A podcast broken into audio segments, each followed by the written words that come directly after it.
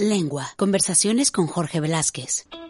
Qué bueno tenerte aquí en este nuevo episodio de Lengua, en esta segunda parte de la entrevista que le hicimos a nuestra amiga Helen Chocolate, que como sabéis, bueno, eh, la entrevista original era un pelín larga y hemos decidido dividirla en dos episodios y estás escuchando la segunda parte.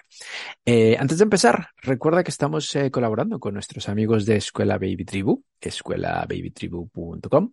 Ahí puedes encontrar toda la información sobre super cursos para que puedas entender y tratar mejor a los pequeñines de la casa, que luego a veces es mm, complicado. ¿Qué quiere el niño? ¿Por qué llora? ¿Tiene hambre? ¿Tiene frío? ¿Qué le pasa? Bueno, para tratar de entenderlos y para que haya mejor comunicación con ellos, eh, tenemos a nuestros amigos de escuelababytribu.com. Eh, ir a su página web, tenéis toda la información ahí de todos los talleres que, que ofrecen. Y simple y sencillamente por ser eh, escucha de nuestro podcast, Lengua, tienes un 20% de descuento en todos los talleres, cursos y demás que están ofreciendo. Manda un mail, pregúntales y ellos te darán la información. Y bueno, eh, vais a escuchar la siguiente parte de Helen Chocolate. En la primera, básicamente ella habló de sus orígenes como periodista en, en Madrid, uh, la forma en que empezó a ayudar a Venezuela, cómo entró en el mundo del chocolate. Y ahora nos va a contar de de las catas de chocolate riquísimas que organiza en Madrid. Así que si estáis en Madrid, por favor, ir a una cata. Si tenéis pensado venir a Madrid algún día, es un punto obligado. Eh, cata de chocolate en el centro de Madrid. Es una pasada. Es súper, súper, súper recomendable. Así que bueno, vamos a escuchar el episodio 12 de esta quinta temporada. Gracias por seguir compartiendo nuestro contenido con vuestros amigos en WhatsApp, en Facebook, en Instagram y en donde sea. Y siempre repito, ya me han llegado eh, mensajes de gente que me está recomendando a su hija, a su primo, a su padre, como gente interesante para ser eh, entrevistada aquí en nuestro episodio. Si tú conoces a alguien, si crees que conoces a alguien que sea digno de entrevistar, eh, de, ser entrevistado aquí en nuestro podcast, una persona interesante, da igual el ámbito, uh, mándanos un mail, mándanos un mensajito en Instagram, en Facebook, en Twitter y dinos, oye, yo conozco a alguien que podría ser perfecto para tu, tu podcast. Y nos vamos con Helen. Recordar, helenchocolate.es es su página web. Ahí podéis eh, contratar eh, una cata de chocolate. Ahí tiene tarjetas regalo. Eh, y toda la información está en su web o si no, le podéis enviar un correo, helen arroba helenchocolate.es. Ahí podéis entrar en contacto con nuestra amiga Helen. Bueno, y vais a escuchar que en este episodio estoy saboreando unos chocolates que me regaló, unas muestras que son exquisitas. Y bueno, ya lo vais a escuchar. ¿El chocolate blanco es chocolate o no es chocolate? Bueno, quedaros porque Helen nos va a responder esta polémica pregunta. Gracias por seguir aquí. Abrazos para todos. Y además el sitio que, que, que tienes es, es, espectacular en el sentido de que es muy especial. O sea, yo estuve ayer y es una atmósfera allí súper bonita. Es que buscábamos siempre, ¿no? Buscábamos un sitio especial. O sea, mm. sabíamos, eh, ya, claro, con 12 años haciendo catas, ya te puedes meter como un poco en la mente del que quiere regalar y el que llega, ¿no? O sea, queríamos un sitio en donde tú llegues y, haya una ruptura de lo que hay afuera y lo que hay adentro, ¿no? Un paso del tiempo y un lugar que te acoja y, y durante esas dos horas eh, no pase otra cosa que no sea sobre chocolate, ¿no? Que, es, que yo siempre le digo es el alimento más sexy del mundo. O sea, no hay otro, otro, no hay otro. Piensa en cualquier alimento, no hay, no hay, no existe. Los envidiosos ah, muy ibérico, no, no, no, no, no. El no. chocolate. El único alimento que se moldea. Es el único alimento que eh, lo puedes combinar con prácticamente cualquier cosa en el mundo y siempre sale ganando, siempre. Con sal, sale ganando, con queso sale ganando, con aceite siempre sale ganando, ¿no? Entonces, este, es de esos pocos alimentos que además tú comes durante toda tu vida. O sea, mm. el, los países que tienen cultura del chocolate lo comes desde niño hasta que eres mayor. O sea, muy pocos alimentos comes durante toda la vida, ¿no? Este, si piensas, bueno, no, eh, la, el champán, pues lo tomas puntualmente, ¿no? O sea, y el chocolate es algo muy, también muy individual un alimento muy poco social. O sea, tú no compras una barra para compartir con tus amigos, o sea, tú te la compras claro, no. para ti. O sea, o sea, si tú lo compartes con tus amigos, eh, tienes un problema. estoy preocupada. Este, entonces, ese tema social lo hacemos posible allí, ¿no? Porque tomamos, ah. hablamos, no sé qué y tal. Entonces, y España es el único país que tiene un producto que sí relaciona el chocolate con la parte social, que es el chocolate a la taza. O sea, nosotros ya lo hemos perdido esta generación, pero las generaciones anteriores quedaban para tomar chocolate. Y entonces ese elemento social es solo, solo existe aquí, bueno, después obviamente se fue, fue llevado a Francia, ¿no? Pero si tú lo piensas en cualquier otro lugar del mundo, no, no está vinculado con algo social. Por eso, por ejemplo, es tan difícil a veces venderlo en, en países que no tienen una cultura del chocolate. ¿Cómo tú le explicas a un coreano qué es el chocolate? Y sobre todo, ¿cuándo se lo va a comer? Porque mm. ah, tú no le puedes decir a un coreano, ah, en cualquier momento. No, no, no, él es coreano, tío. O sea, necesita claro. un momento que se lo digas. Entonces, ¿se lo comes en la mañana? No, en la mañana no, porque toma sopa por la mañana. No, que te lo tomas en un postre. No, él no toma postre. No, que te lo tomas a media tarde. A media tarde el tío está trabajando. O sea, no, o sea, es difícil. Yo tengo un amigo en Corea que vende sopa de cacao. El, el, chocolate a la taza dice, sopa de cacao. tú di sopa de cacao. Entonces, esa muy emocional, es muy importante en la vida de muchas personas, el chocolate, y por eso mm. yo me encuentro gente que me dice, es que yo soy adicta, es que lo amo, es que me encanta, ¿no? Entonces... Mucha gente es así, claro. Sí, es verdad, es verdad. Yo a veces digo, ¿de verdad? ¿Lo mm. amas tanto? ¿De verdad le gusta tanto? Y yo, pero ahora, tengo una pregunta. Yo conozco mucha gente que es efectivamente adicta al chocolate, pero compran chocolate de este malo industrial lleno de azúcar, que no es chocolate bueno. ¿Qué recomendación les damos? ¿Cómo elegir un buen chocolate? Sí, yo creo que la gente siempre no me dice, ah, yo, tomo de 70, de 80, ¿no? Y mm. creen que lo del porcentaje es un estándar de calidad y la verdad que no lo es. Yo siempre digo, mm. eh, el único número importante dentro del chocolate es el precio. Si es muy barato, pues mira. Va a ser un chocolate malo, eso es, eso es así. La vida. Como todo en la vida, claro. Claro, claro. pero si es ah, caro, y ahí empieza, puedes empezar a confiar, ¿no? O sea, nuestras tabletas de chocolate parten desde los 8 euros, 9, 12, incluso tenemos tabletas de 20 euros, ¿vale? Este, y la idea es ir cada vez fichando cada vez chocolates mucho más caros, ¿no?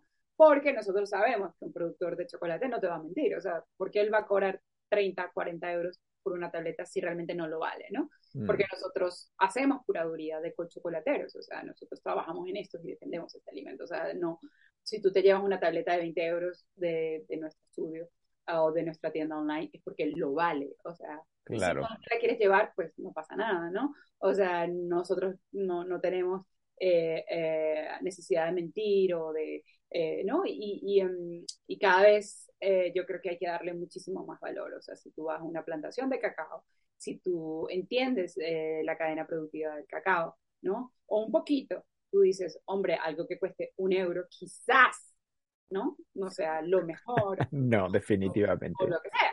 Quizás de tres o cuatro puede ser. Un buen indicador es el precio. Y luego eh, tenemos que mirar, mirar alguna otra cosa. Yo siempre digo, life is too short, pero la vida es muy corta para comer más chocolate. Mira, tú puedes tomar un, no sé, un vino regular, vale, pero un chocolate, o sea, siendo de los pocos productos gourmet más baratos del mundo, porque si tú mm. vas a comprar el mejor jamón, te vale 70 euros el kilo, 100, 150 claro. el kilo, ¿no?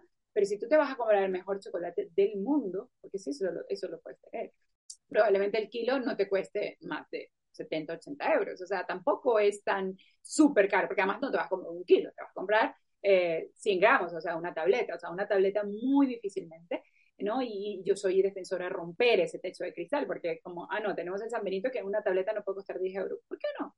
O sea, a ver, que no viste el cuento motorizado que la trajo de Honduras, o sea, ¿tú qué crees? Todo lo que ha pasado a esa tableta va a llegar en buen estado aquí, pues, pues hay que pagarlo, ¿no? Exacto. no solamente por el tema del chocolate en sí mismo, sino por toda la logística que implica. O sea, si tú quieres eh, comer chocolate hecho en Sao Paulo, en Honduras, en Tegucigalpa, ¿no? O sea, es muy difícil que lo puedas comer porque el chocolate tiene muy mal viaje. Entonces tiene que ser alguien loco como yo. Que no, lo vamos a meter en, una, en una nevera y la vamos a traer y tal. Entonces eso también cuesta dinero, ¿no? Y, que nosotros ahora por Instagram pareciera que el mundo es mucho más accesible. Entonces nos, nos pasa, ¿no? Que queremos, yo por ejemplo, veo una tableta hecha en Montreal y digo, no, yo la quiero ya hoy, la quiero probar hoy. Que me la manden hoy mismo. ¿Cómo hago? O sea, tiene que ser alguien que vaya a Montreal, vaya a la chocolatería, que tenga el detalle, traerme, que Ah. por fortuna lo tiene, ¿no? Mis amigos hacen eso por mí, pero este, eh, eso, digamos, también hay que pagarlo. Entonces yo creo que un número eh, importante del chocolate es el precio. También un número importante, o sea, algo importante que tienes que tomar en cuenta es, es la curaduría, ¿no? Gente como yo, o gente que tiene clubes de chocolate, o tiendas online de chocolate, ¿no? Y que dicen, bueno, esta gente no me, no, no me va a vender un, un, una tableta que no esté bien hecha o que no haya probado, ¿no? Y uh, un friki, pues, básicamente, de chocolate lo que esta vida, o un amigo con buenas conexiones o que viaje por el mundo, ¿no? Entonces, en el supermercado, bueno, tú vas a encontrar chocolate de supermercado, como encuentras vino de supermercado, como encuentras, pues, eso, ¿no? Uh -huh. eh, ¿Qué pasa? En el supermercado de España tiene cosas muy buenas también, entonces quizás tienes buena suerte en ese sentido, ¿no? Pero digamos, el, uh, si tu uh, parámetro es el porcentaje de, de azúcar, pues sí, obviamente, mientras más cacao, menos azúcar. Pero ese cacao probablemente es un cacao, bueno, eh, de consumo masivo, que viene muy bien normalmente de África, eh, habas mezcladas, que tiene tratamientos químicos también. Entonces, bueno, probablemente no sea el mejor ni siquiera en cuanto al sabor o para tu salud y tal. Pero es un chocolate de supermercado. En algún momento, pues estará ese para eh, yo siempre defiendo el chocolate de supermercado también porque mantiene la cultura del chocolate viva, ¿no? O sea, ¿no? Eh, bueno, y que realmente nosotros necesitamos vender, ¿no? En, en, plantación de cacao se tiene que vender cacao eh, de consumo masivo para poder tener también chocolate fino, ¿no? Entonces, si tú vas a cualquier plantación de cacao, normalmente tienen una parte, una partida que es de 70, 80 o 90 de de cacao de eh, bulk o cacao corriente y el 10%. Entonces yo siempre digo, bueno, esto es, nosotros siempre tenemos el, que dialogar con la gran industria, ¿no? Y la gran industria es la que mantiene las plantaciones de cacao en, en nuestros países eh, productores de cacao que son muy complicados, por decirlo. Uf, sí, sí, eso, eso Entonces, al, algo sé. La gente también espera que de una experta en chocolate fino del mundo uno esté en contra de la gran industria y diga, no, que tal. Yo estoy en contra en algunas prácticas, obviamente, de la gran industria, como prácticas empresariales de, de, de otras industrias grandes, o sea, no, no solamente de, de, chocolate, ¿no? Claro. Pero, digamos que gracias al chocolate de supermercado y que la gente compra chocolate de supermercado y lo mete en su cesta, en su, eh, su carrito de compra, pues se mantiene esta industria. Ahora, ¿qué pasa cuando tú quieres algo especial, como cuando quieres algo, un vino especial, o quieres hacer un regalo gastronómico, ¿no? Ahí sí tienes que buscar un chocolate cuyo precio sea mayor y que además, eh, ojalá puedas conseguir chocolates que cuenten historias, ¿no? ¿Qué mm. pasa? Cuando una persona hace chocolate en Brasil, por ejemplo, le va a poner copo azul, le va a poner eh, eh, nueces eh, de la selva por, del Amazonas, ¿no? Porque esos son los productos que él tiene a mano, esa es su forma, su ecosistema, su como visión, y le va a poner eso. ¿Qué pasa cuando alguien hace chocolate en México? ¿no? Pues se le pone vainilla, le pone chile, le pone mango, y todo ese tema hila historias, o sea, tú le pones mango y ahí hay una historia, o sea, fin, o sea, te guste o no, o no lo veas tan claro, un chocolate con mango es diferente a un chocolate con naranja, o sea, claro. Diferente, ¿no? Y mm. cuenta dos historias diferentes, ¿no? Entonces, cuando tú quieres hacer un regalo especial a alguien que ama el chocolate, pues sí, ahí sí tienes que saber que te va a costar 8, 9 euros. Y yo te puedo decir que hay mucha gente que prefiere que en lugar que le compres cualquier otra cosa, le regales una barra de chocolate, porque además el, la barra de chocolate es algo que si cuando tú lo vas a ver, cuando tú le regales una barra, que en estos días tuve eh, la oportunidad de encontrarme a, a Chicote, el chef. Ah, y, sí. Bueno, me acerqué eh, a hacernos una foto, ¿no? Estábamos en familia y tal. Y yo le regalo una tableta de chocolate y le cuento, ¿no? De que va, era una tableta que tiene dos tipos de chocolate, ¿no? De que, eh, y, y, cuando se juntan, no se mezclan como el Caroní y el Orinoco, ¿no? Entonces yo le estaba contando historia. Uh -huh. Y él estaba delante de su equipo y él cogió su tableta y la guardó. O sea, no, es que la voy a compartir. Y eso no, no, no, es un excelente síntoma de los chocolates. que ellos, ese regalo es para ellos. O sea, no es que Claro. ah, lo voy a llevar y lo voy a compartir. No, no, no. Entonces, eso es, eh, yo creo que es un excelente regalo, ¿no? Y por 8 o 9 euros, tú coges una tableta bonita, la metes en un sobre y ya queda súper bien, ¿no? Hombre, y, por supuesto. Tienes una tableta ahí de Luisa Brand, que es una chocolatera brasilera, ¿no? Que Esta es la que estoy probando. Está, está que te mueres, por favor. Esto viene desde Brasil. Es que es lo que tú cuentas. Pero el cacao que eh, usa viene del Amazonas. Entonces ella, para traer cacao del Amazonas, un cacao que, que es cultivado alrededor de los ríos, ¿no? Una imagen de naturaleza muy impactante porque no es natural, ¿no? No es lo natural que uno ve, siempre ve los árboles en una floresta, ¿no? Pero en una selva eh, alrededor, ¿no? Que, que, la fruta caiga el agua es muy, muy, rara. Y eso es un poco lo que está pasando con el chocolate con leche, ¿no? Que se está oscureciendo. Es un chocolate con leche con alto porcentaje de cacao. Y ese viene de Sao Paulo, también ha ganado premios. Y si ves, el logo de ella es eh, la flor de cacao, ¿no? Entonces, una declaración de intenciones con la naturaleza. Hemos estado ahora wow. En, su fábrica y, y, nada, me encanta mujeres haciendo chocolate, metidas en esos tinglados con un montón de sacos de cacao alrededor que te dices, ¿cómo vas a hacer?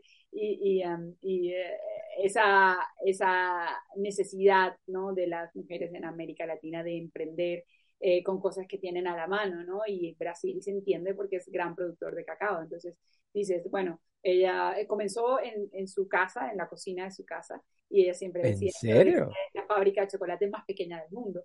Y, y, y hacer de, de, ese emprendimiento desde tu casa, desde tu, tu cocina, ¿no? Una posibilidad, ¿no? porque también las mujeres como empresarias somos a veces muy tontas. Entonces, este, no creemos, ¿no? Que, en, en que, que, que, todas comenzamos en pequeño, ¿no? Todas eh, podemos comenzar desde eh, un horno de eh, una air fryer que compres por 80 euros y eh, una melanger o un molino de ferretería, ¿no? Y es un poco un llamado aquí en España hay muy pocas chicas haciendo chocolate y muy pocas personas haciendo chocolate, o sea que ojalá se animen cada vez más. Y yo también hago chocolate, muy pequeña escala. Eso te iba yo a preguntar, porque tienes tú tu propia marca de chocolates, de hecho me regalaste una. Ay, eso te va a encantar. Es el, es Pecado. Pecado de ¿Cómo no Helen. se va a llamar así? ¿Cómo no se va a llamar así? Es que es, era lógico, ¿no?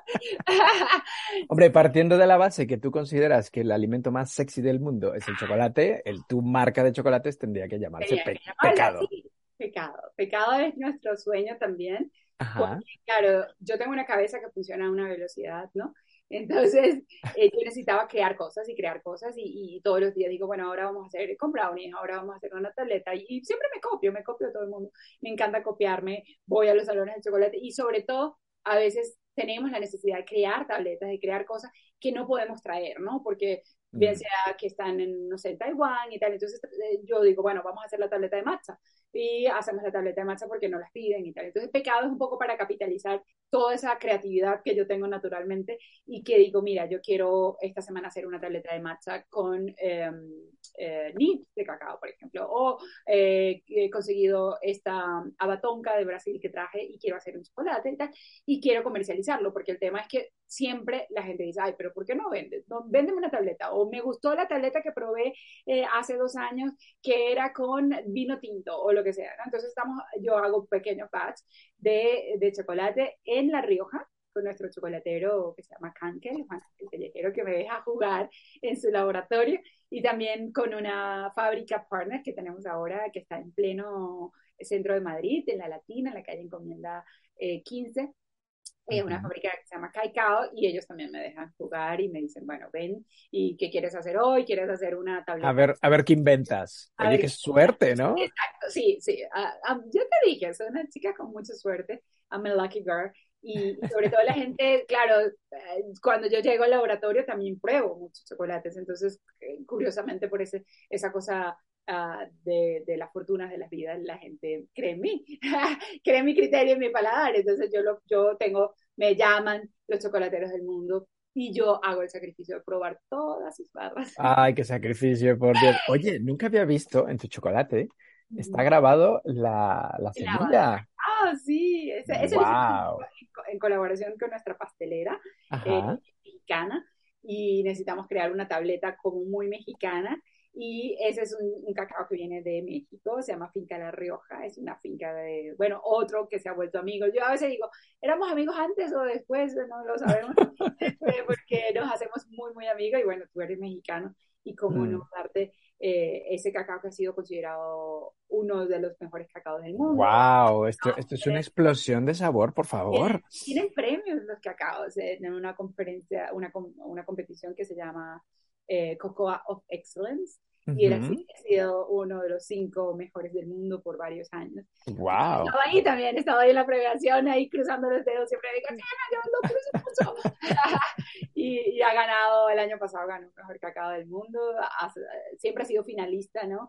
Y, y bueno, la ilusión de estar ahí con un productor de cacao en París, ¿no? Y, y, que sean reconocidos también esa parte de la cadena que es probablemente la más importante, ¿no? Porque en las plantaciones de cacao eh, las haciendas de cacao siempre dicen que en lugar de hacienda deberían llamarse haciendo, ¿no? Porque siempre, siempre tienes que hacerle algo, podar, o sea, es un trabajo non-stop y, y, realmente dependemos de ellos, ¿no? Ahora hay una moda de, de, chocolate sin cacao, vamos a ver hasta dónde llega. ¿Cómo?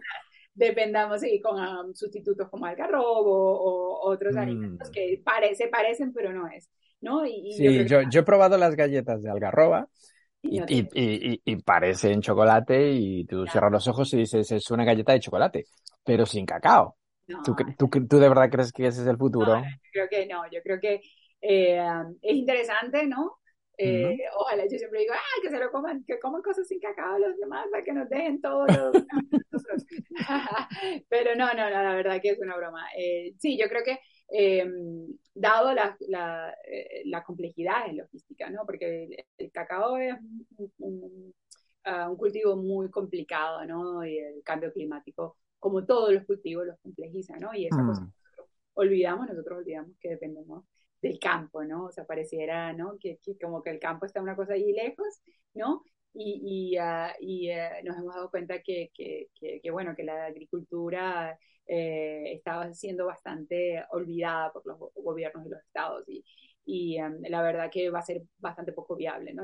Ahora acabo de ver en Brasil también una iniciativa muy interesante y es eh, el turismo vinculado a las haciendas de cacao. ¿no? Entonces, ¡Wow! ¡Qué buena idea! Y desde colegios hasta eh, empresas privadas, tour y tal, para que eso también sea parte del ingreso de, eh, para las, uh, la, las, bueno, las haciendas, las, uh, los productores de cacao y para que también, sobre todo, haya una sensibilidad enorme con lo que la, la, la, necesidad enorme que tenemos de, de, vincularnos con el campo, ¿no? Entonces, este, ojalá también podamos hacer eso en, en España ya con todos los cultivos que tenemos aquí, ¿no? Llevar, yo, yo por ejemplo, amo, amo, amo el azafrán y el chocolate con azafrán, y lo amo en gran parte porque he ido a recoger azafrán. Bueno, he ido a recoger, o sea, lo poquito que pude recoger. Sí.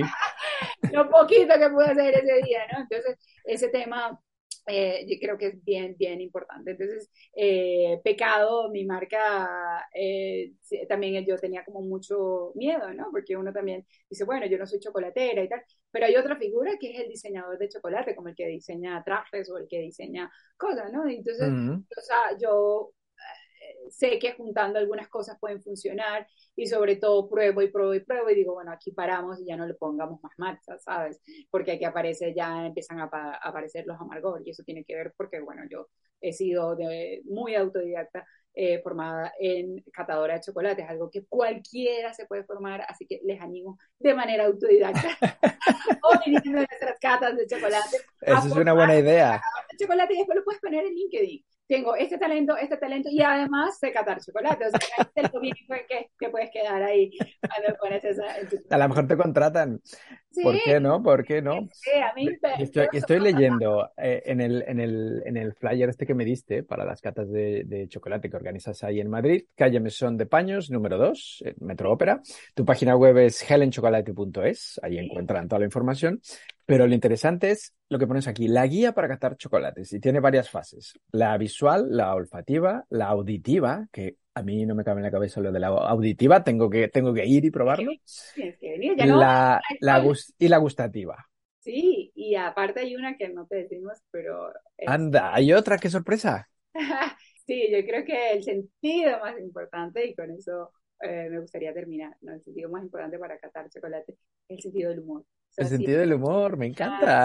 Es un juego, no te ríes, no la pasas bien y sobre todo si no te vas un poquito más feliz de cómo llegaste, pues tienes que volver la semana que viene. Claro. Así, hasta que yo me compre un chalet y tú te gradúes, pues. O sea, las cosas, cualquiera de las dos puede funcionar antes. Y, lo que suceda primero. Lo que suceda primero es eh, importantísimo que eso sea un juego, que, que el chocolate un poco lo, lo despejemos de, ¿no? Lo, le quitemos esa cosa del vino, por ejemplo, que es súper intelectual, esa cosa intimidante. Sí. Que, y que como, no, y a mí me encanta el vino, y me encantan las catas de vino, sobre todo me encantan las catas de vino para burlarme. ¿Para burlarte de quién o de qué? Porque es un lenguaje a veces tan sofisticado y tan alejado de la gente que me encanta. Pero es una broma también, porque digamos, de, muy pocos alimentos del mundo yo he aprendido tanto como el vino. realmente nosotros somos una, una copia del vino, del mundo del vino, ¿no? Entonces, mm. pero pero me encantan las catas de vino porque además el que va a la cata de vino sabe de vino. Y él va a la cata de vino para mostrar que sabe vino. Por eso yo siempre digo, por eso me digo el chocolate, porque, ¿sabes? Del chocolate la gente sabe un poquito menos, ¿no? pero no, eh, yo siempre trato, ¿no? De usar la cata de vino como mi gran ejemplo. Mi gran escuela ha sido realmente el vino, ¿no? O sea, la gente dice, ¿cómo has aprendido de chocolate? Yo del vino, porque aquí es lo más próximo que tenemos, ¿no? Es un alimento gourmet que no solamente ha, dado un salto enorme en cuanto a calidades, en cuanto, sino también si tú lo ves desde el punto de vista comercial. Eh, yo, mis barras de chocolate y mi empaque de mi chocolate se hacen en La Rioja, no por nada, sino porque allí el tema de los empaques está muy desarrollado por la industria del vino. Ah, claro. Yo me burlo mucho del vino y bromeo mucho con el vino, pero realmente ha sido mi gran escuela, ¿no? O sea, no mm. lo puedo negar. Y en todo en línea de los estándares de calidad. O sea, tú uh, sabes cuando una tableta de chocolate está hecha en España porque su estándar de calidad es muy alto, es muy gourmet, es muy refinado el lenguaje con el que hablamos aquí, ¿no? Entonces eso quizás en otros países pueden competir con la calidad de su cacao porque tienen el acceso del cacao al lado, ¿no? O sea, literal, o sea, en San Pedro Sula tú vas con tu coche en 10 minutos puedes cargar un saco de cacao y lo llevas a tu fábrica, ¿no? Quizás aquí este, eh, tenemos que esperar un poquito Aquí es más, complicado, en España no. complicado, pero nosotros tenemos un lenguaje muy vinculado al vino, somos un país de vino y nosotros, por ejemplo, otra de nuestras estrellas, que ya lo probarás cuando venga, son nuestras trufas de chocolate y vinos. Entonces queríamos decir, a ver, nosotros queremos singularizarnos, queremos hacer algo diferente cuando, sobre todo cuando viajamos a otro país, es como, ¿cómo se entiende el vino en España, el chocolate en España, ¿no? Decimos, bueno, yo lo entiendo con el vino. Entonces aquí hay 10.000 mm. etiquetas de vino. O sea, si puedes hacer un chocolate con cada vino, ¿no? Entonces nosotros no hacemos un chocolate, lo que hacemos es una trufa que por dentro está líquida y ahí puedes apreciar el vino o los, más, los, matices del vino porque le, quitamos el alcohol. Por ejemplo, tenemos una trufa con la de Montilla Moriles o con eh, vinos finos de España o con jereces o con... Em, palo cortado, o con vinos de La Rioja, o con albariños, ¿no? O incluso con cavas. Entonces eso nos da un juego que no claro. en ningún otro país del mundo. Entonces, cuando viajamos, cuando voy a ferias, eh, sí, puedes llevar un 70% maravilloso hecho con cacao de Madagascar, pero eso lo puede tener cualquier eh, eh, chocolatero que tenga acceso a ese mismo cacao, porque además probablemente sea el mismo proveedor, ¿no? Pero mm una trufa hecha con una, un vino de Montilla Moriles, que además eh, tú fuiste a la bodega y hablaste con el enólogo, y eh, eso solo lo podemos tener nosotros, ¿no? Claro. Y todo esa construcción, ¿no? No solamente el vino, no solamente se trata de que, bueno, fuimos y compramos la botella, no, es que hablamos con el enólogo, es que hicimos la, la, la vendimia, es que sabemos de dónde viene, sabemos el proceso para conseguir que ese vino sepa así y que además esa bodega lo ha hecho de la misma manera en los últimos 150 años. Entonces, esa, toda esa construcción de marca la hacemos porque estamos en España y es darle valor, ¿no? Y decir, esto nos hace diferente, ¿no? Y esa es una manera de competir también. Hay miles de marcas en el mundo eh, de chocolate mm. que hacen un trabajo maravilloso, ¿no? Y que, claro, cuando la gente piensa en España, también queremos que piensen en un chocolate especial, diferente, ¿no? Y, y siempre digo, este es el país que trajo el cacao, probablemente de México, probablemente de Venezuela, ¿no? A, Europa. Entonces, ya es hora de que nosotros también seamos un país fuerte en el chocolate de nuevo. O sea, Exacto. tenía casi 40 fábricas de chocolate. Ahora hay dos y una en pie más o menos. Entonces, hay muchísima relación cultural, empresarial con el chocolate en España. Entonces, mm. no estamos inventando nada, es algo que está dentro del ADN de los españoles, de nosotros como españoles reencauchados Entonces no estamos inventando nada, o sea, cuando hablamos de chocolate hablamos algo que está mucho más dentro de nuestra cultura de lo que nosotros pensamos. Entonces, ahora, ah, que resulta que tenemos en la cabeza que el país productor de cacao, de chocolate es Bélgica o Suiza, y mm, la verdad que no, no, no, no, no, no. Están, tienen, tienen la fama, pero la verdad es que no. Exacto, y tienen algo que nosotros no hemos sabido hacer, ¿no? Que es el marketing, es comercializarle. Exacto. Sobre todo, fanfarronear, ¿no? Mm, Yo mm. siempre digo que en España no fanfarroneamos de nada, o sea, aquí la gente, tú le dices, pero es que tienes la industria más fuerte de aceite embotellado, de aceite de oliva embotellado, y no se lo creen, ¿no? El español es muy poco dado a fanfarronear y a presumir de sus éxitos, algo que los franceses y los italianos. eh, y que Todo lo los contrario. ingleses, Y que los holandeses, y que incluso los suecos. El otro día estaba en una conferencia y alguien, no, no, porque el nombre científico del cacao es del sue es, en sueco, lo, lo, lo, lo perdón, el, el, nombre científico del cacao lo, lo uh, desarrolló o se lo puso un sueco. Y yo decía, pero hasta un sueco tiene algo que decir en esta historia y nosotros nos hemos quedado. yo, pero ¿qué, qué haces? Siempre ustedes de Suecia. Entonces el otro de Irlanda, no, porque en Irlanda, yo que Irlanda, pero por favor, todo el mundo quiere tener algo que ver en esta fiesta. Sí. Entonces, pero nosotros los españoles, que, que o sea, nada más nada que traer el cacao a Europa, Exacto. que lo picamos con azúcar, ¿no? Que esa receta Mm. es la única, si tú lo piensas. No hay Sí. ninguna receta en el mundo con dos ingredientes. No hay, no hay, no hay ningún alimento. Ninguno, ninguno, que tenga solamente dos ingredientes, ¿vale? Ah, no, que es una materia prima. Ah, eso es otra cosa. Pero un alimento completo solamente con dos ingredientes es el chocolate. Y eso lo crearon manos españolas. ¿Qué puede haber, sido, Efectivamente. puede haber sido en España? Bueno, vamos Claro, a- la, la- no sé si, si la gente que nos escucha lo sabe, pero es que el, el origen, originalmente el chocolate se tomaba en Latinoamérica con agua, nada más. Ni, le- ni leche, ni azúcar, ni nada. Era cacao y agua. y agua, exacto. Nada más. Entonces, el azúcar es algo español, Claro.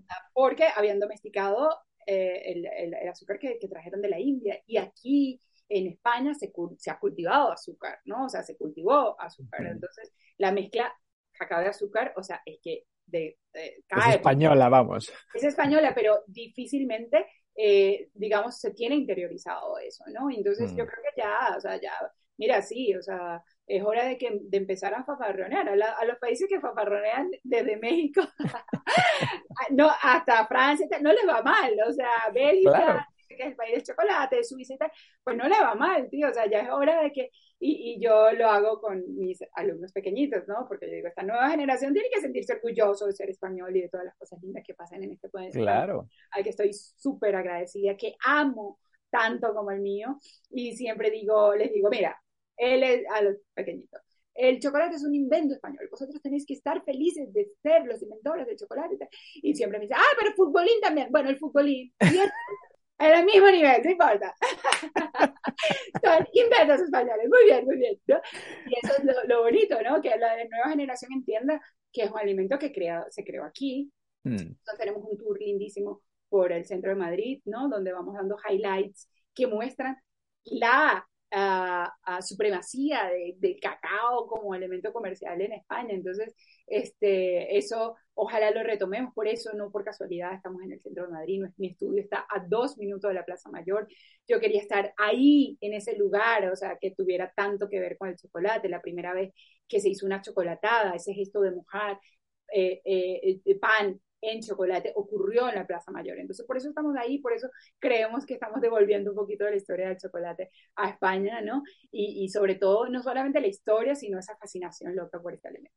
Sí, fascinación. Esa, es la palabra, fascinación. Ahora, Helen, te tengo una pregunta muy complicada. Tengo aquí en la mano eh, tu chocolate, pecado de Helen, y está riquísimo. La gente puede encontrar tu chocolate y todos estos bombones que me cuentas con vinos y licores y demás en tu tienda. Eh, la pregunta es, ¿cuál es tu chocolate favorito? Yo siempre digo, el que te pillas si no quieres compartir. No, mira, a mí me gusta mucho el uh, blanco con matza, por ejemplo, las mezclas de, man, de blanco con, con, té, ¿no? Con té, uh -huh. uh, me encanta. Todo lo que tiene, porque el té no solamente te da sabor, sino te da esa sensación, ¿no? ¿Sabes? Te queda como la lengua, ¿no? Entonces me gustan mucho los chocolates cuando los combinas con té, ¿no? Okay. Eh, me gusta el chocolate este de Finca La Rioja, ¿no? Quizás porque ese cacao es uh, total, muy diferente y da muchísimas notas sensoriales. Nadie pensaría que es un chocolate sin leche, por ejemplo, y visualmente parece que tiene leche. Y aparte después aparecen muchas notas sensoriales, como muy complejo, ¿no? Eh, también me gusta uh, uno que, un, una nueva variedad que descubrí en Brasil que se llama Catongo, ¿no? Que también es esa cosa eh, que te lleva como a otro lugar, ¿no? No es esa cosa chocolatosa que está bien para algunas cosas, si quieres hacer un brownie, pues tienes que buscar elementos chocolatosos, ¿no? Pero si quieres hacer una creación, un bombón, eh, algo como mucho más complejo, mucho más sofisticado, porque nosotros en, en Europa hablamos un lenguaje gastronómico muy sofisticado. Tenemos que buscar chocolates que puedan competir, ¿no? Que puedan realmente eh, estar en esa línea. Eh, siempre busco ese, ese, ese tipo de cacao, ¿no? De base, ¿no? Hacer un cacao al 70%, catongo, finca la rioja, con azúcar. Normalmente yo uso azúcar blanca, lo siento por lo, todos los que eh, la odian, pero es la mejor para sacarle las notas sensoriales al, al Ah, sí, la azúcar blanca. Sí, yo también uso azúcar de coco, pero bueno, el azúcar de coco tiene sabor, la, eh, la rapadura o la azúcar de caña también, ¿sabes? Tiene, todo tiene ese sabor. Entonces, si quieres hacer, uh, para mí, desde mi punto de vista, aprovechar uh -huh. el, el, cacao, uso azúcar blanca, ¿no? Entonces, eh, y también eso, las mezclas, ¿no? Las mezclas como um, eh, inesperadas, ¿no? Y esa cosa que no solo hace, solamente sea sabor, sino también sensación, ¿no? y uh, los chocolates blancos me encantan con eh, eh, cítricos. Entonces nosotros, por ejemplo, a veces vamos a Elche, ¿no? Que hay una, hay huertas de cítricos exóticos y buscamos cítricos muy raros para mezclar uh -huh. con los chocolates, ¿no? Entonces, eh, obvio, también quizás es esa cosa compleja, ¿no? Cuando tú puedes realmente complejizar eh, el, el, chocolate que no deja de ser una mezcla fácil, una receta fácil de cacao y azúcar, y lo complejizas con elementos, ¿no? El, cacao, el chocolate con azafrán me gusta muchísimo, ¿no? Porque uh -huh. también el azafrán deja una sensación diferente, ¿no? Y que el azafrán lo vinculamos siempre en la parte salada, y cuando lo llevas al mundo dulce es uh, súper aromático, es uh, muy perfumado, ¿no? Y esa cosa también mágica del azafrán, ¿no? Porque el azafrán tiene miles de historias, ¿no? Entonces dice, es la especie más cara del mundo, ¿cómo, cómo la trato? ¿Cómo, cómo, ¿no? Y es una flor, ¿no? También, o sea, es la parte de dentro de una flor, entonces ahí hay como una historia que puede girar. Entonces, bueno, sí, yo creo que me gustan muchos, muchos chocolates, este, incluso chocolates que a veces no saben tan bien, pero están hechos con tanto cariño. es lo importante. Bueno, este, no sé, yo a veces me he bajado de una conferencia y viene alguien y dice, yo quiero que pruebes mi chocolate y tal, y no sé si es la adrenalina, el momento, lo que sea, el deseo, las ganas, el cariño que me lo da, no sé qué, uh -huh. yo me lo como, pero como, como, como si comiera un chuche, ¿no? También, el chocolate también puede ser un chuche en un momento. Sí. ¿no? Entonces, esa cosa que te lo comes y te da ese subidón de cacao y tal, me, me encanta. Así que yo creo que hay chocolates para cualquier momento, para un brownie, para una galleta, para meterlo en un sándwich, para después de Ignacio, o para compartirlo con el amor de tu vida. Entonces, o lo mejor para tú solo. Cuando te, te gusta ese chocolate y te lo comes, ah, ese chocolate que escondes. Ese, ese, ese. Ese es el chocolate. Pues todas estas muestras de chocolate que me diste, yo las voy a esconder. O sea, esto, esto no, vamos. No compartas, haces bien. Sí. Bueno, ahora, ¿qué consejo le darías a alguien que va empezando? Porque has mencionado que gente se te acerca en conferencias, en, en sitios, en lugares y te dicen, yo quiero hacer lo que haces tú, quiero ser como tú, eres una experta en chocolate, yo estoy en este mundo y estoy empezando a crear. ¿Qué consejo le das? Yo creo que eso, empezar a comprar chocolate, a destinar un, un presupuesto para comer chocolate, permitir uh -huh. comprar, ¿no? O sea, mucha gente dice, ay, no, pero es que son muy caros y tal, y si tú no, no, no, no puedes comprar chocolate o no dejas de comprar zapatos, o, o como yo, ¿no? Que agarra la maleta y dejo mis zapatos en diferentes lugares del mundo para poder meter chocolate. dejo todo y... Vamos, tú, tú tienes tus, tus eh, prioridades clarísimas. Clarísimas. Primero el chocolate, los zapatos, la ropa, da igual. Mi Rion, eh, eh, la, esta vez que vino de Brasil, estaba todo lleno de chocolate. Yo tenía tanto miedo que me dijeran algo y lo abrieron y era Dios, ¿por qué tienes tanto? No sé qué y tal. Y yo le expliqué mi profesión y no sé qué. Y me, y, y me decía, no, no, no, no pasa nada. Es que, eh, decía, es muy cheiroso, es, es, decir, que es muy oloroso. Mm, claro. entonces bien, hice bien escoger eso, porque si Exacto. bueno, está bien. Entonces, eh, sí, yo creo que empezar a destinar eh, un presupuesto para ir a una cata, a una conferencia, para comprar chocolates, para, eh, mm. sobre todo comprar y tener una, una caja, ¿no? Y donde tú puedas también catar un amigo, con alguien, ¿no? Y empezar a comparar y hacer este ejercicio permanente, ¿no? Que eh, nosotros eso en nuestra estudio recibimos a personas que quieran venir y decir, bueno, mira, eh, pásate, yo siempre digo pásate y probamos algo y probamos en conjunto y compartimos y tal. Yo creo que comenzar así, ser autodidacta, yo creo que también tiene un enorme valor, ¿no? Porque hay muchas ah, escuelas y escuela y como si la sensación de que siempre ir a una escuela es la, la, la vía, ¿no? O sea, yo tengo una escuela y a veces le digo a mis alumnos, pues tú o sea, tú ven aquí eh, un día y ya, ya después tira para adelante tú solo. Yo, tú no eres mi hijo. O sea, claro, independízate, vamos, vuela, vuela. Ah, esto es un curso de, de ya, o sea, yo, ¿no? Y, y, y, es bonito porque, porque vienen y, y, claro, hay muchos profesores de chocolate y, de bombonería y gente que hace mucho mejor chocolate porque ha ido a escuelas de gastronomía, pero dice, eh, a mí me gusta también eh, la posibilidad de hacer chocolate contigo, porque tú hablas de más cosas. Entonces, este, quizás eh, hay, hacer bombones, ¿no? Es algo que yo aprenderé con grandes maestros y tal, pero, pero de pronto ese camino de llevar el chocolate a Corea, quizás eh, eh, lo puedo aprender contigo, ¿no? Quizás esa parte de comercialización, de marketing, de storytelling y de todo eso que está alrededor y que no, ¿no? Que, no, que parece que no, no tiene tanto valor y, a veces es lo que determina que una marca se venda bien o no. o sea, a veces es el mismo cacao con el mismo azúcar eh, hecho de la misma manera y hay una marca que en Japón aman y piden y tal, y hay otra marca que eh, difícilmente vende en su entorno, ¿no? Entonces dices, ¿cómo, cómo, cómo puede ser eso, ¿no? Entonces, eh, hay, hay personas que, chef, pasteleros, que yo digo, ¿qué te voy a enseñar yo a ti? Y el que no, tú me vas a enseñar un camino ¿no? Para yo poder comercializar mis, mis productos o entenderlo de otra manera. Entonces, es un honor también recibir gente de ese nivel, ¿no? Premios nacionales de gastronomía que vienen a mi, a mi estudio a formarse, los grandes pasteleros, Premio Nacional de Pastelería. Wow. tú estás loco, tú enseñas a mí. Y él, no, no, no, pero es que, además que no es por nada, pero yo soy muy divertida, o sea, ¿verdad? Ya, hay que yo te entiendo, porque es verdad, lo otro profesor aburrido, no, mentira, es broma pero hay unos que dicen, no, no, no, mejor contigo y tal. Igual le hacemos siempre en tres, ¿no? O sea, viene, después viene la pastelera, ¿no? La pastelera mexicana de Guerrero que viene y le da mm. bombonería y el pastelero le enseña cosas, ¿no? Pero, pero siempre quieren tener como, como esa visión global, ¿no? Que yo tengo, porque además yo voy a las plantaciones de cacao, entonces también hacen preguntas de cacao, de cómo hacen y tal, de nuevos procesos, etcétera. Así que que era un honor tenerlos y espero tenerte pronto. Sí, voy a agendar, voy a agendar. Cuando, cuando publiquemos la entrevista te voy a mandar un WhatsApp, te voy a decir qué día, qué hora hacemos esa cata de café, por Dios. Bienvenido. Digo, de café, de, de, chocolate. Bueno, ayer me dijiste algo em, que quiero que me cuentes, porque mucha gente nos escucha en México. Y me has dicho, este es mi chocolate favorito de México. Mm, ¿Cuál es? Cuna de piedra. Cuna de piedra. ¿Y por qué es tan especial? Bueno, primero porque fue la primera marca que se desarrolló completamente en México. ¿Vale? Y hacen defensa de sus cacaos, hemos estado con ellos.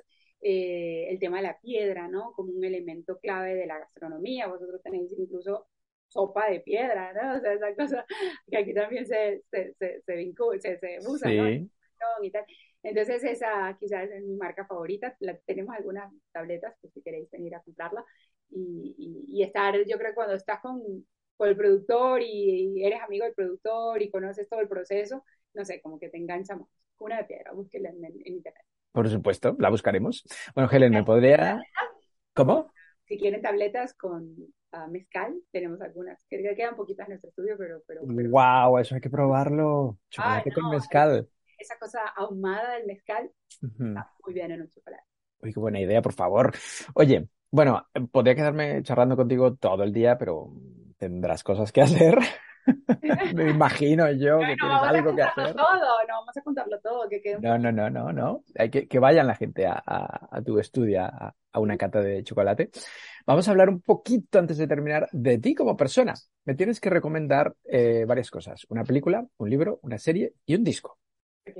Eh, bueno, puedes creer que yo tengo años que no veo ni hago nada que no tenga nada que ver con chocolate. Me lo imagino, vamos, tu vida es 100% chocolate. Ignorante de la vida, ¿no? Me encanta, me encanta que me hayas algo muy ignorante, pero una peli, bueno, una peli que curiosamente nos ha cambiado la vida y que es Coco, ¿no? Uno, yo pensaba que que era una cosa de Disney, no sé qué. Sí. Eh, y uh, nosotros celebramos Día de Muertos porque es un día muy especial para los mexicanos que tiene que ver con el chocolate.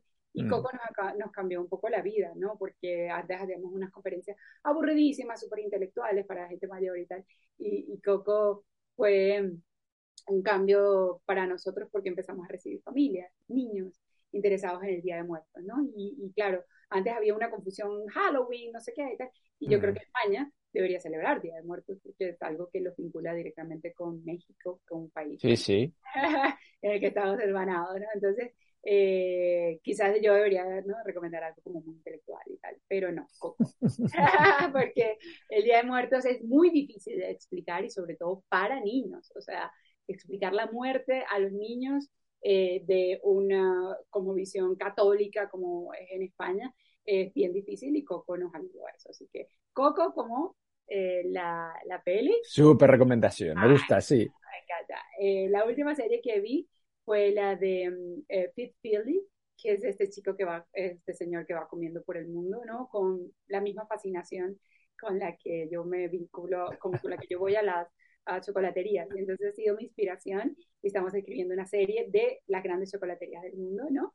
Y ojalá lo podamos hacer, ojalá Netflix. ¡Qué bien! ¡Suerte! Eh, eh, ya me falta una camiseta. Netflix, aquí estoy. porque yo he estado en buena parte de esas chocolaterías, pero ojalá podamos tener una serie de las grandes chocolaterías del mundo. Y, uh, sería la bomba, ¿eh? Sería, sería la bomba. Va a ser Netflix, es, Netflix, es que va a ser éxito. Sí, sí, por supuesto. Y eh, faltaba una serie, una película. Un libro y un disco. Un libro. Bueno, fíjate que sí, puro, solo leo cosas de chocolate, perdón.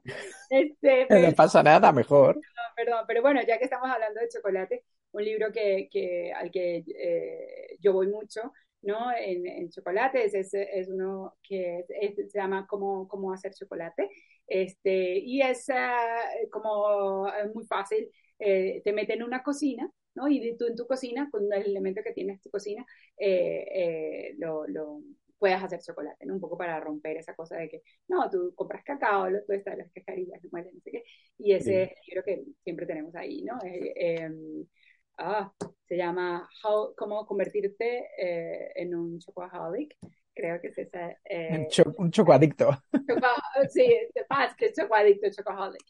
Y um, un disco. Bueno, eh, yo, tuve, yo, soy amante de la música brasileña y uh, amo a Vanessa da Mata y tuve ahora la oportunidad de ir a uno de sus conciertos en Brasil y fue como wow, ¿no?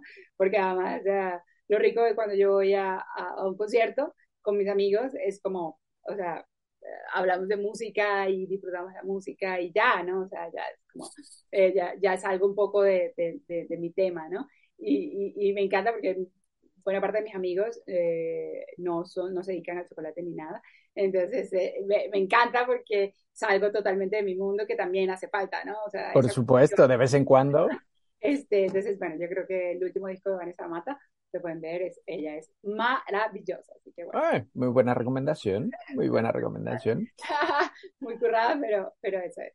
Oye, ahora imagínate que por cualquier situación de la vida no puedas seguir dedicándote al mundo del chocolate. ¿A qué te dedicarías?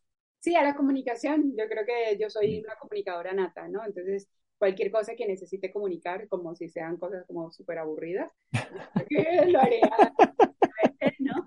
Y, eso, no me importa, ¿no? Yo creo que el, el confinamiento y el, la, la, pandemia me enseñó de que eh, somos más de lo que pensamos, o sea, y no está mm. bien definirte, yo que soy una persona que se define por su profesión, ¿no? Porque estoy todo el día hablando de chocolate y tengo como esa visión y tal. También animo a la gente que, pues nada, también puedes dedicarte a algo súper aburrido, ¿no? Como los japoneses, ellos tienen trabajos aburridísimos, pero el domingo lo cogen para hacer ellos y para su hobby y hacer, ¿no? Lo que les gusta y tal. Entonces, no, te, no, no hay que definirse tanto por la profesión, o sea, puedes hacer cosas bien aburridas o, no sé, o cosas que no sean como tan reconocidas socialmente como mm. limpiar o planchar o lo que sea, ¿no? Y, o a trabajar en un restaurante eh, haciendo, y, ya, eso no te define como persona, tú no eres eso, ¿no? O mm. sea, porque yo, además que vengo del periodismo, como que ella es, ella es, no, no, no, ella trabaja en eso, y ya, da igual, el resto del tiempo, sé tú, has, ah, no sé, no, no importa, ¿no? entonces sí me pudiera dedicar. Yo creo que ya, ya me pudiera dedicar a otras cosas y, y no sé, ahora es guay porque tú con tus audífonos estás ahí en, tu mundo y puedes hacer cosas aburridísimas y tú estás con tu casco y ya. Claro. De hecho, tengo algunos alumnos que son montadores de, de coches y ellos dicen, mira, es que yo monto... Es un trabajo mecánico, claro. Ya, pero a veces se ponen sus cascos, que yo creo que está prohibido. y dicen, yo ahí estoy, escucho podcasts como el tuyo. No, yo creo que si tienes unos ah. cascos, tienes la posibilidad de estar en un podcast y aprender y, y, entrar en otros universos. Así que adelante. Exacto. Bien, podrías hacer cualquier cosa. Hablando de comunicación, vamos a, antes de decir adiós, a decir tus redes sociales. Estás en, en Twitter, te he descubierto por ahí. En, en, en, YouTube tienes un montón de seguidores. en Facebook. Y... Helen Chocolate. Helen Chocolate es bien, bien fácil que me, me consigan. Sí, si pones en Google Helen Chocolate aparecen todas tus redes. ¿En Instagram no estás? Sí, no, sí estoy. Helen.chocolate. Ah, vale, perfecto. Te, empezaremos a seguir. Genial, genial. Y ahí pueden encontrar y contactar contigo y ver cómo viajas por el mundo, porque tienes unos vídeos, vamos, en Brasil. Ahí en las plantaciones de cacao, súper bien, súper bien. Bueno, hay una cosa que no te he dicho, Helen. Ah, van a hacer una peli sobre tu vida. No, ¿quién? Pues Netflix, vamos a poner que Netflix. ¿Qué nombre le ponemos a la película? Ah, sí, yo digo, ah, sí, yo creo que una vida en chocolate, o una vida de chocolate, o una vida dedicada al chocolate, ¿no? O Chocolate Life, o Chocolate, ah, no sé, algo así. No importa, da igual, el, nombre lo pensamos después, vamos a decir que Netflix primero. Primero firmar el contrato, luego el, nombre da igual. ¿Y qué actriz sería um, Helen? Oh. Helen, eh, eh, Netflix, Netflix te da la posibilidad de elegir a la actriz. ¿A quién elegimos? Ah, Maribel Verdú. ¡Ay, me encanta! Muy buena elección. Sí, porque además ella tiene esa cosa y sexy, ¿no? O sea, tiene que ser mm. alguien sexy, por favor. Así por supuesto. Así que me encantaría. Bueno, Helen, antes de decir adiós, uh, bueno, tú fuiste nominada por Lilima y te toca nominar a tres personas que tengan algo interesante que contarnos, gente que podamos o que quieran ser entrevistadas en este podcast. ¿A quién, a quién nos recomiendas? Ah, wow, wow, wow. Eh, bueno, me gustaría conocer muchas historias personales, ¿no? Sobre todo de, gente empresaria o gente que, ¿no? que está ligada al mundo, pero también me gustaría conocer gente que, quizás, ¿no? Otros mundos que, definitivamente, ¿no? Eh, ojalá podamos conocer, por ejemplo, eh, alguna historia de... Oh, wow, difícil. A mí me gusta mucho uh, una um, divulgadora de, de, de, temas nutricionales, que es Laura Caorsi. me, encanta uh, lo que ha hecho. Eh, también hay un chico que hace catas musicales, ¿no? Y, ah, está en internet eh, y, me parece interesante esa, esa, vinculación con la música, ¿no? Y, y a ver, ¿quién más? A ver, a ver, a ver. Este, me gustaría algún guionista de, de alguna serie de Netflix. Ah, genial, buena idea. De ficción, de ficción, de ficción. Okay. Me gustaría alguien que, que, nos cuente cómo se crea una ficción y, y que, que, cómo echan mano de, de, de, qué echan mano para crear ficciones y sobre todo en este momento el español que está tan de moda en el mundo, ¿no? Y que somos también una industria otra vez de, grandes producciones en el español, España, ¿no? ¿Cómo se hace? Así que si consigues un guionista de Netflix, me encantará. Mira, genial. Y luego ya lo pongo en contacto contigo para hacer la serie de Helen Chocolate. Bueno, un gusto. Gracias, Helen. Un beso grande. Adiós, chao. Chao. Lengua. Conversaciones con Jorge Velázquez.